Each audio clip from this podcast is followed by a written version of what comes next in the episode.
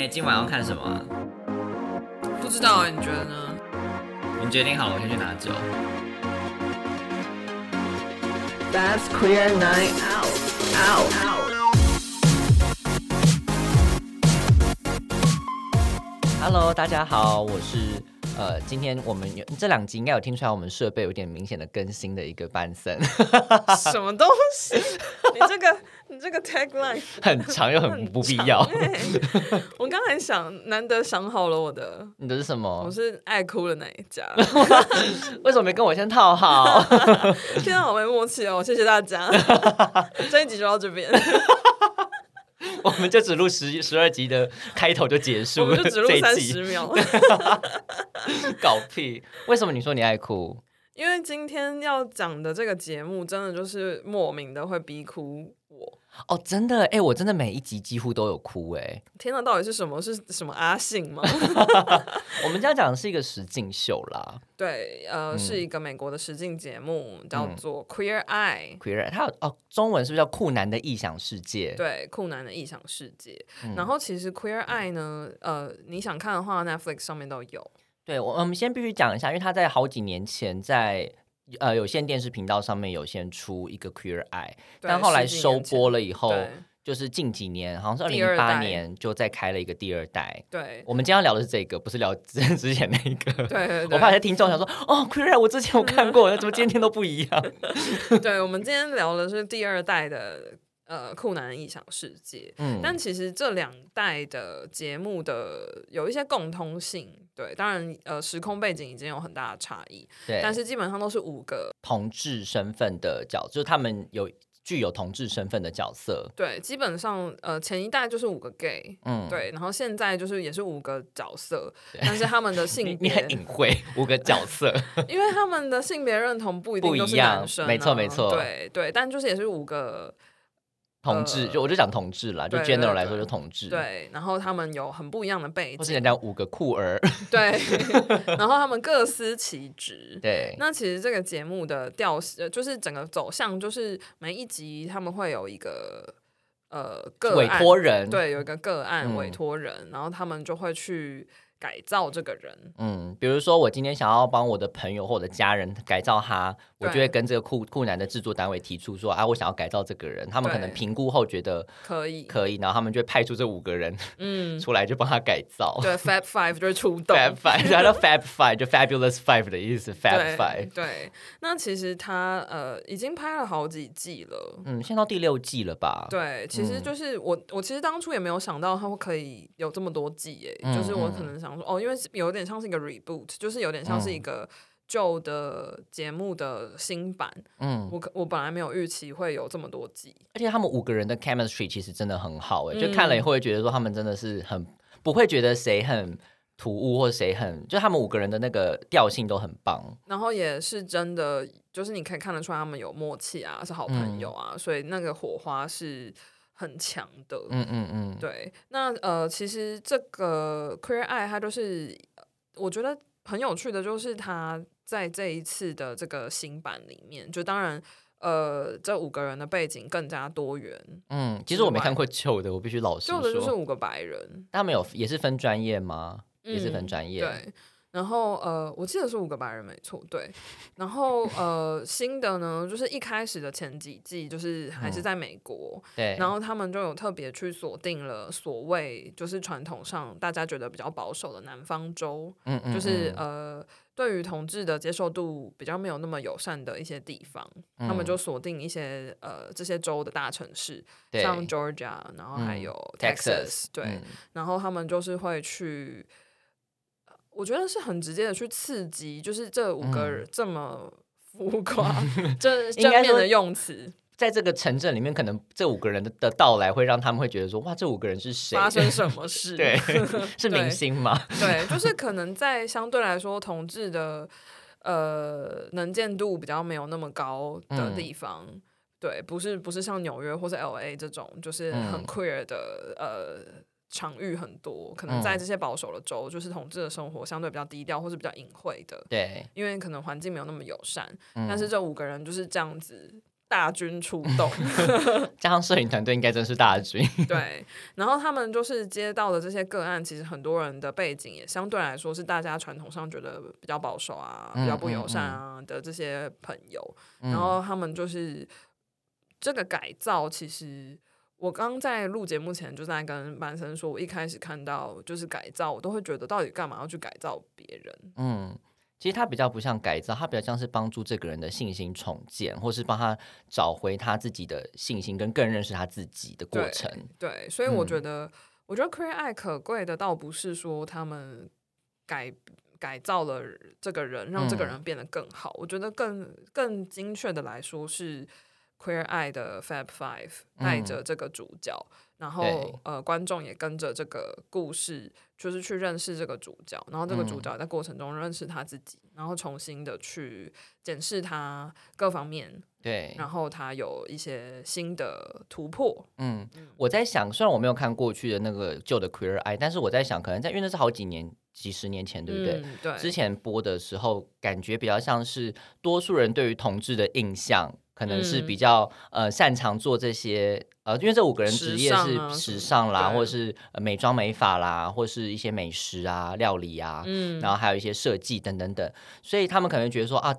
呃，同志的领域感觉都是这样子的状态，所以他可以来帮很多人做一些不同的改造。嗯，可是我觉得，在最新的这个 Queer Eye 里面，让我看到的更多的不是只有这些外在的改造，而是透过内在的力量跟外在的力量同时的一起去，呃。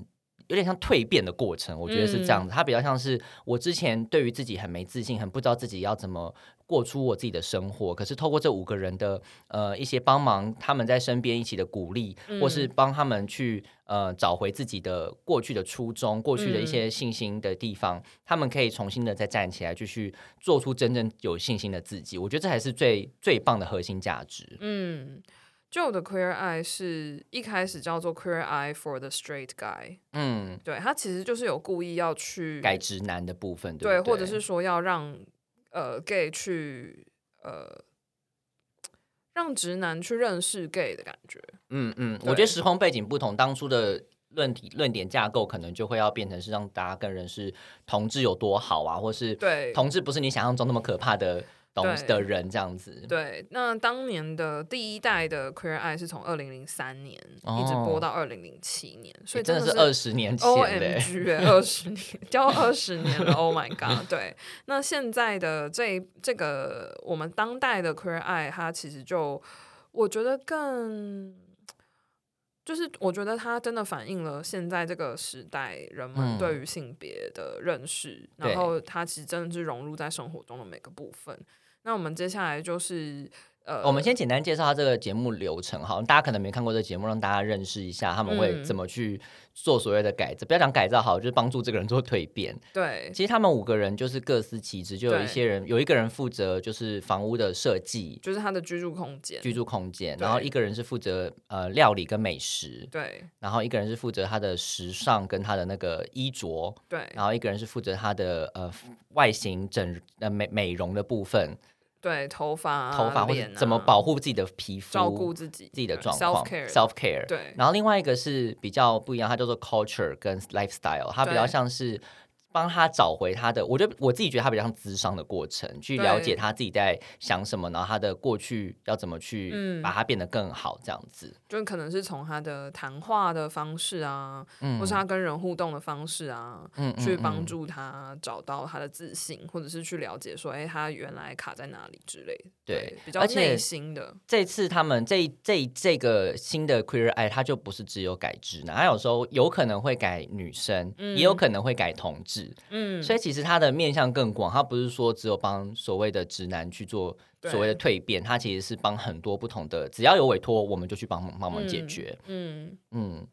我觉得他也突破了那个过去大家可能。在旧版里面，就是去改造直男，就是因为比如说直男可能真的很没情趣啊，嗯或是很很穿很邋遢穿很丑的衣服啊，什么什么，嗯很不会照顾自己。然后因为 gay 都很帅、很体面、很会照顾自己，所以他有这个预设。对。可是，在新的这一代里面，就是我们也知道，就是男同志有很多不同的面相，嗯然后他们也不一定是，比如说在品味上一定比较好，所以要去拯救不好的品味的人。对，我觉得没有他比较所谓好跳脱或不好。对他比较嗯跳脱这件事情，他其实就是真的想要你呃发自内心的认识自己，嗯然后接受嗯自己，比如说呃比较不好的地方啊，或是哎你的脆弱是什么啊，你卡在哪里啊，你要怎么嗯重新去跟你的家人建立关系啊，巴拉巴拉这些比较深层的讨论。而且其实这些人就 Fat Five 会跟他们去沟通，而不是说我强迫逼你做成什么样子。对，穿你根本嗯就没有办法接受的衣服，或者弄一个很妙的造造型型。他还是会跟他聊啦。所以其实我因为我有看过几集，就真的是有些人他就还是不想要做太大的一些变化，对，所以还是走比较偏保守的一个改造。可是改完之后，他的信心慢慢开始回来的时候，你就会觉得说他开始有改变了，说不定未来会更像他自己。我觉得这也是蛮嗯蛮、棒的一件事情。对，那我们接下来就是来跟大家介绍这个 Fab Five 对，这五个人到底是谁？哎，这五个人来头可不小。我因为我在看影集的时 候，其实不会去，不是影集看这个试镜秀的时候，不会去嗯想这么多。但真的做功课的话，发现对，天哪，这五个人搞对什么？非常有 趣，而且我觉得，对，因为在节目中，就是呃，他最多的篇幅当然还是聚焦在那一集那个被改造的委托人上面，所以、嗯呃，这五个人各自的故事都是可能一点一点的，不会说有一整集都在讨论某一个 Fan 嗯 Five 的成员。所以你今天听完我们的介绍，再去看这实境秀，我觉得他们在讲一些事情的时候，我觉得会非常的有感觉。嗯，第一个呢，就是负责空间，还有嗯比如说他的居住环境跟室内设计的专业，他叫做 Bobby Burke。对他是一位美国人，他其实从小就是在美国南方长大的一个孩，子。在教会长大的孩子。嗯，因为他就是呃，大家心眼中最常看见的白人，就是金发碧眼。对 对。然后呢，嗯他有一个已经结婚了，还有一个先生，然后他们就是，我觉得他他在 Fab Five 里面比较不是最突出的那个人。我觉得就是因为这样讲好像也是蛮有趣，就是我觉得其他四个人的的特色也是蛮强烈的，所以对他相对就是比较没有那么多亮眼的部分。嗯可，他就是给人很 decent 的感觉，就是比较相对不是那个呃。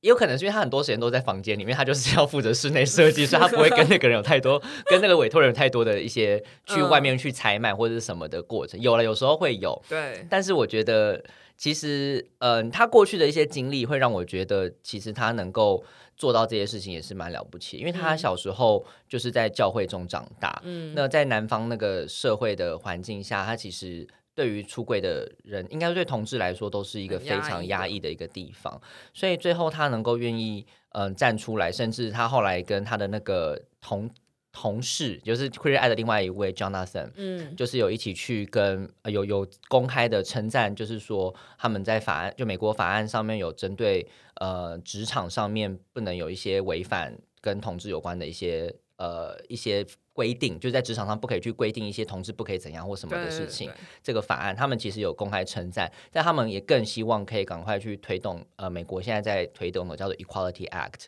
嗯，就是平等法案，在嗯职场上面要平等这件事情。嗯，嗯我觉得就是哦，大家也可以去 follow Bobby 的那个 IG，嗯对，他的 Instagram 上面有很多他的作品。对我觉得他就是一个比较温和，嗯然后很很温暖的一个角色。对对他比较不是那个 girl，对就是对对，可是这这也是我觉得有趣的地方，就是这五个人你会看出，其实同志真的有不同面向，不是不同个性，不是只有哪一种才是真的对同志。不我是浮夸的 gay 才是 gay。对，请尊重其他不浮夸的 gay，谢谢。请问你是要说你自己不浮夸？我不是浮夸路线的啊，你是头发比较 我头发比较浮，我外形比较浮夸，但我本人还好。我可能私下手了会稍微浮夸一点，但是其实外还好。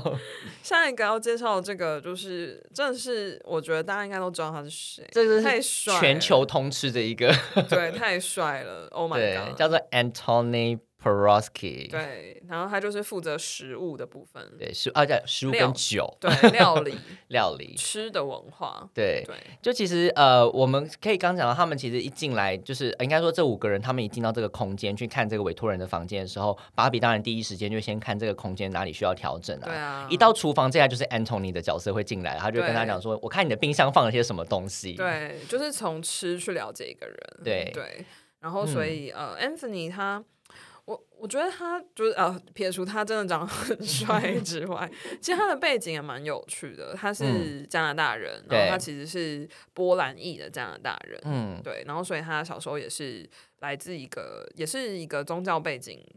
就是可能占他的童年生活有很大的一部分。对然后其实他在访谈里面有讲过，就是、嗯就是大家就会觉得，就是大家会直接假设 queer eye 就是五个男同性恋。对，然后他其实有特别去讲说，哦，他没有觉得自己是男同性恋，对。然后他嗯也有大方的分享过他人生的第一段感情，其实是跟一位比较年长的女性。嗯嗯嗯，然后他并他从来都不会觉得那个是只是一个过程，对，就是他还是觉得哦，他所以女性听众你们还是有机会的。对，我不太确定，但我记得我曾经在一个访谈看到他有说，他觉得他是 pansexual。嗯，对，但我看到后来他的访谈又讲说，他其实是有一点点 more fluid，就是在这个光谱上面，他不想要被标签他在哪里这样子。嗯嗯，我觉得其实到后来很多人都是，我觉得这是一个很好的现象啊，就大家已经觉得说我还在探索啊，为什么好像我就要从此被定掉说我就是这个样子，对，好像要盖章画押，我就是我就是 gay，或者以后我还要就是换证，对，很麻烦。麻烦。对，所以其实、嗯呃，就是对大家除了注意到 Anthony 很帅之外，他的男友们也都很帅，他现在交了一个男友，原来你是要接这个，但真的啦，我是说他就是一个。因为他给人的感觉也是一个非常呃阳光跟非常就是看起来就是很很舒服的一个人，嗯。那我觉得他在《Queer Eye》里面的角色，他其实有一集我觉得印象也很深刻是，像我刚刚有讲到说，有些人他不想要做很大突破的一些改造嘛，对，就有有一个呃，也是被改造的同志，他那时候就说，其实我不想要被被逼逼着穿什么粉红色或是很亮颜色的衣服。嗯然后这时候 Anthony 那时候就跟那个等下可能会聊到另外一位负责时尚的人一起去帮他挑衣服，嗯然后他就说，你看 Anthony 他的穿着其实也不是说都是走非常亮眼的一个颜色。那 Anthony 就说，其实他有一次他觉得他自己认为自己可能是喜欢男生男同志的时候，他有试着把裤子穿到超短，然后后来嗯他发现说。不对啊，这好像不是我，所以他后来要穿回来他自己觉得比较舒服的衣服，就是穿比如说牛仔裤啦，然后穿嗯比较合身的一个 T 恤，或是比较合身的 polo 衫这样子。嗯对，其实 Anthony 就是在 Fab Five 里面，你乍看你就会觉得这就是一个主流男同，现在时下的主流男同志的样子。嗯嗯，他就是小胡子啊，然后短头发啊，然后嗯就是练身材练得很精壮这样子。对对，但他其实就是你在看节目的时候，你也会发现，其实每个人的个性真的都蛮不一样的。嗯嗯，然后嗯他也确实不是像大家会直接假设说啊，你就是一个主流的 gay，嗯对，嗯嗯，也不是。对，其实我觉得这样也蛮好的，就是。嗯，对于他们来说，他们本来就应该有自己的定调，不需要一直被，就是像过去可能大家都会觉得说啊，同志就应该长这个样子，所以这次五个人来说，五个都是不同的面相，我觉得蛮嗯棒的。嗯，对，下一个要讲的就是负责 fashion，就是嗯负责时尚的这位朋友，叫做 Ten Friends。没错，就是当刚刚讲到到厨房是 Anthony 的领域对，到衣房间衣柜就是 Ten 的领域了。对，那 Ten 就是蛮有趣的，他就是很明显的就是英国腔。对，他是唯一一个有英国发音的一位男子。对，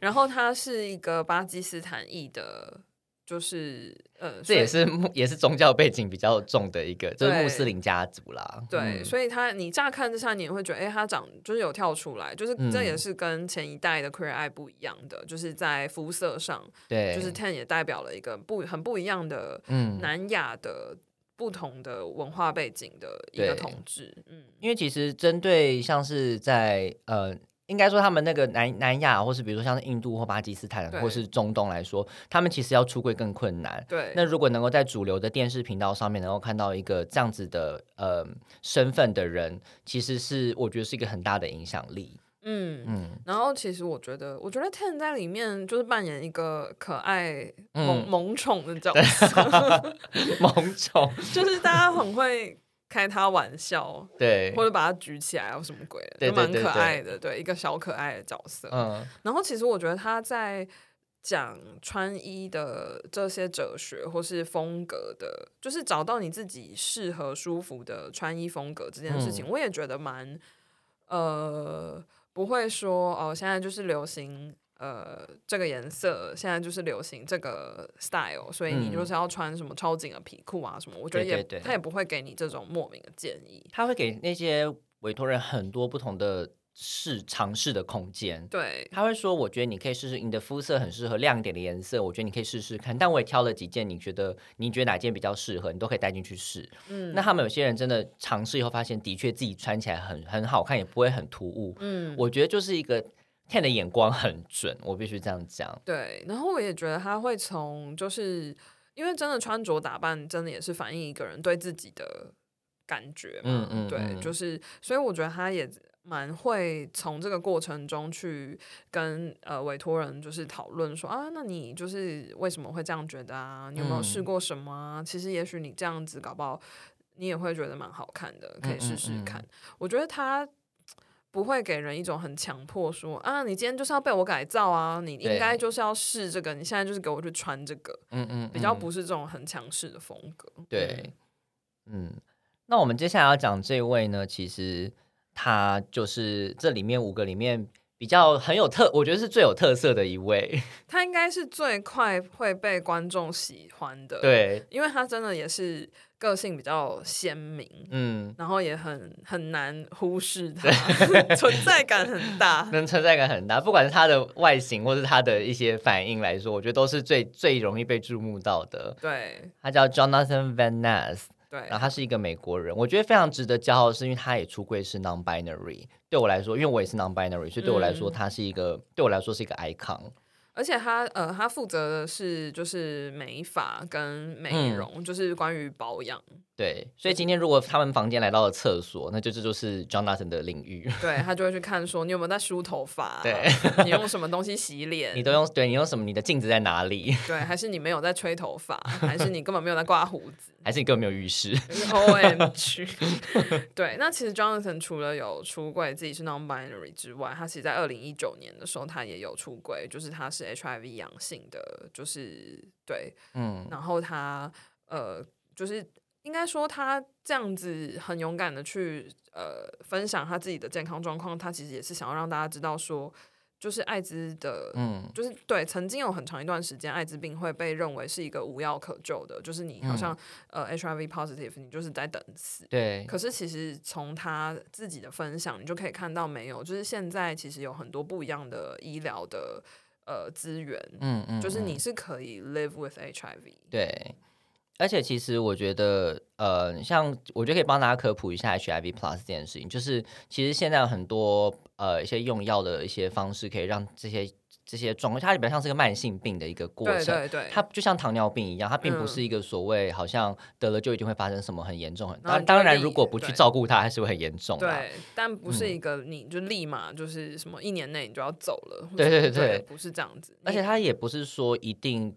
它只要把病毒量降到一个低于一个值的时候，它其实不具有传染性。对测不到等于不会传染。对，所谓的 U 等于 U 嘛。对，所以我觉得，就是我觉得他愿意站出来嗯，分享这些，其实都很。很很令人印象深刻，觉得哇，他就是以身作则，想要让大家知道说没有，就是我也可以过得很好，嗯，然后我嗯也可以活得很精彩，我也可以去做我想做的事情。我嗯并没有因为我的身份，我就是一个失败的人，或者是我就要躲起来。对我觉得他做，就是他愿意去分享这些是很厉害的。然后其实大家如果有，John Jonathan 真的很有趣，就他就是 里面唯一那个长发那一位。对长发的胡子，对长发跟胡子。对最有印象应该就是很长，他会拿那个吹风机吹自己的头对，然后在那边就是对，然后他有 很很像多 Beyonce。他也有很多很 catchy 的那个口头禅。对对，然后其实我觉得大家有有兴趣的话，也可以去看 Jonathan 的 Instagram，、嗯嗯，非常的疗愈。对，就是 Jonathan 就是会。呃，比如说每天早上煮咖啡的时候，就会跳一段舞啊，嗯然后在那边转圈圈，然后他还去练体操啊、后对空翻、溜冰什么，就是你会看到他真的是活百分之百的在，嗯，就是活着，然后是做做自己的对样子。对，然后他不会，他没有受限于任何的东西，你会看到嗯他不断的在尝试新东西。对，就他也有办了自己个人的秀，就是巡嗯回全美国。然后他也就是除了讲笑话之外，他真的就是在舞台上面后空翻，嗯就是 很有趣，很有趣。张翰真的是很好玩的人，而且他好像去年也真的结婚了。前年前年前年也对结婚了，对，，然后他先嗯生是一个英国人，嗯，对很可爱，对，好，最后一位 Fab Five 的最后一位呢，我我觉得他的故事真的很酷，很惊人呢！我真的是搜寻，我说天哪，我我我就是前几天在那边搜寻他资料的时候，我真的找超多，我说天哪，他也太、太厉害了吧然后！你就被他大圈粉。我不要大圈粉了，这一位呢，就是负责 culture 跟 lifestyle，他叫 Caramel Brown。嗯，他是一位美国人，然后他有他是牙买牙买加裔跟古巴裔的呃血统，对，所以嗯他肤色是偏深一点点的对肤色，嗯。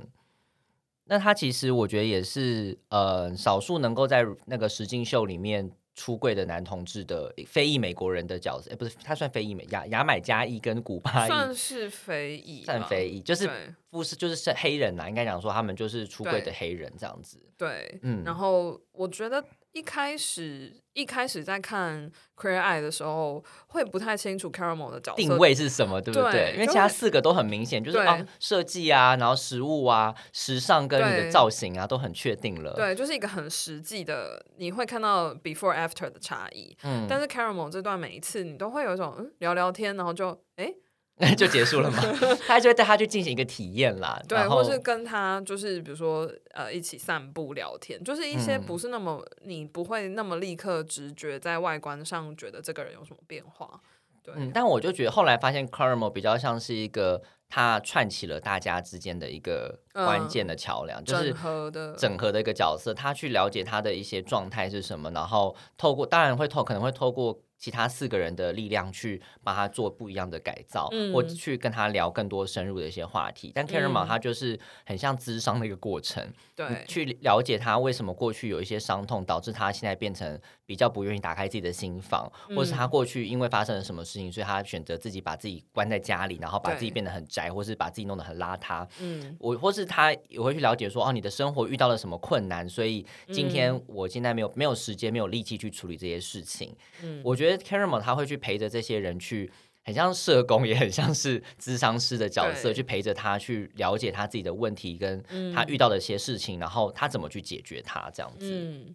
就是有点像一个 life coaching 的一个部分，，所以对。这就是 culture and lifestyle。对，然后我觉得 Caramel 另一个很酷的就是他是一个有小孩的统治，对，哎、我觉得这件事情很有趣，因为我查资料发现这件事情的时候，我整个大惊，哎，对他的有小孩不是他有收养，呃，不是说他跟他的伴侣一起去收养了小孩，对，而他的是有小孩就是他年轻的时候，他十五岁那年，就是跟他的女友，就是呃生了一个小小孩，可是他女友发生性行发生性行为对，那他他十六岁就出柜男同志这件事情，所以他其实跟他女友也都说说清楚了。对是好像隔了十年，小孩来找他，他也知道这小孩是他自己亲生的。对，就是很戏剧性的一个故事。对啊，这是什什么戏剧性的故事？而且更戏剧性的事情是，后来就是 Caramel 跟他的前女友就是讨论，因为他跟他前女友关系都还蛮好的，嗯所以就跟他讨论，然后就是决定就是这个小孩就是变回是他的孩由他来子。抚养抚养的小孩。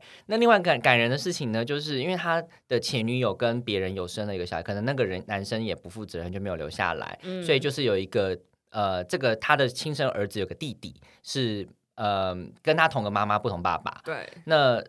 Caramel 呢，就是也很好心的，也希望，就是他们他知道他的儿子跟他弟弟很亲，所以希望也可以领养这个孩子，就是一起，不要拆散他们兄弟。对，不要拆散他们。嗯，所以 Caramel 又花了十年的时间，经历社工啊，还有就是收养的那个过程，对，很很漫长的很过程，漫长。然后他最后成功地让他这两个小孩都成为他就是真正自己自己的孩子在法律上的小孩，法律上定义的孩子。对我觉得很很妙，因为我之前看到一个访问，是他就是在讲他跟他孩子在一起受访，嗯然后他就说有时候他们一起出去，因为他后来有伴侣嘛，对，所以他就会跟他的前女友，然后两个孩子跟他的伴侣说，哎、这所以这个是就路人都会好奇说这个很大的家庭是什么意思？对，而且其实我之前有看到照片，就是因为他十五岁的时候就就其实就当爸爸，虽然他嗯自己不知道，对他不知道，对，但是所以他的小孩其实年纪也已经蛮大了。嗯嗯，嗯然后跟他在一起，就是你看照片，你真的会觉得，哎，是兄弟吗？对，真的是兄弟的样子，哎，对，然后我就其实觉得很有趣，就是他的人生这个很巨大的变化，嗯。就是我觉得对他来说，甚至是我觉得对所有人来说，就都很难想象说我要怎么跟我的亲生小孩解释说，哦，呃，我跟你妈妈就是在那很年轻的时候，我们就嗯。生下了你，然后呃中间就是有一个缺席的父亲，对，然后这父亲又出柜是同志，对，然后就是父亲现在跟基本上都是跟男生在交往，嗯，就是要跟小孩解释这一些，然后又在，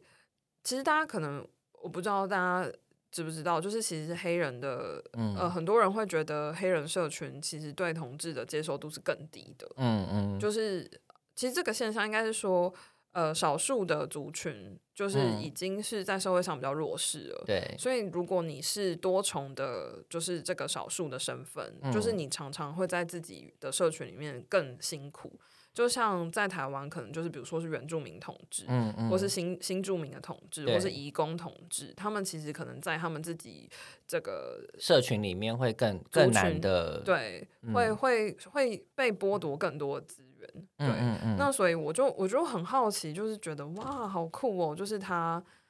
呃可以这样子，他不只是就是呃做了收养小孩这件事情，他嗯甚至也就是跟公开的跟大家分享他的家庭是这么的嗯多元，而且他经历了这么复杂的情况来。就是维持他现在的家庭，我觉得嗯非常的勇敢，而且非常的很。美诶，我觉得是一个很美的一件事情。嗯，那我讲回他个人，我觉得他个人在倡议这件事情上完全没有缺席，他他做了超多事情。他从一开始有去在学生时期上就有，因为他们好像经历过那个校园的那个枪杀事件，嗯所以他就后来有去做反枪支的一些推动这件事嗯情。然后后来他有跟药厂合作去抵抗，就是那个艾滋的一些，尤其是少数族群，就黑人族群里面的艾滋的议题。嗯然后他甚至还跟奥巴马有一起合作过，嗯，去一起去，因为奥巴马办公室好像就有找他来帮他去，请他建议跟 LGBTQ 族群的一些沟通，对，然后他就有一起跟他合作。嗯，我觉得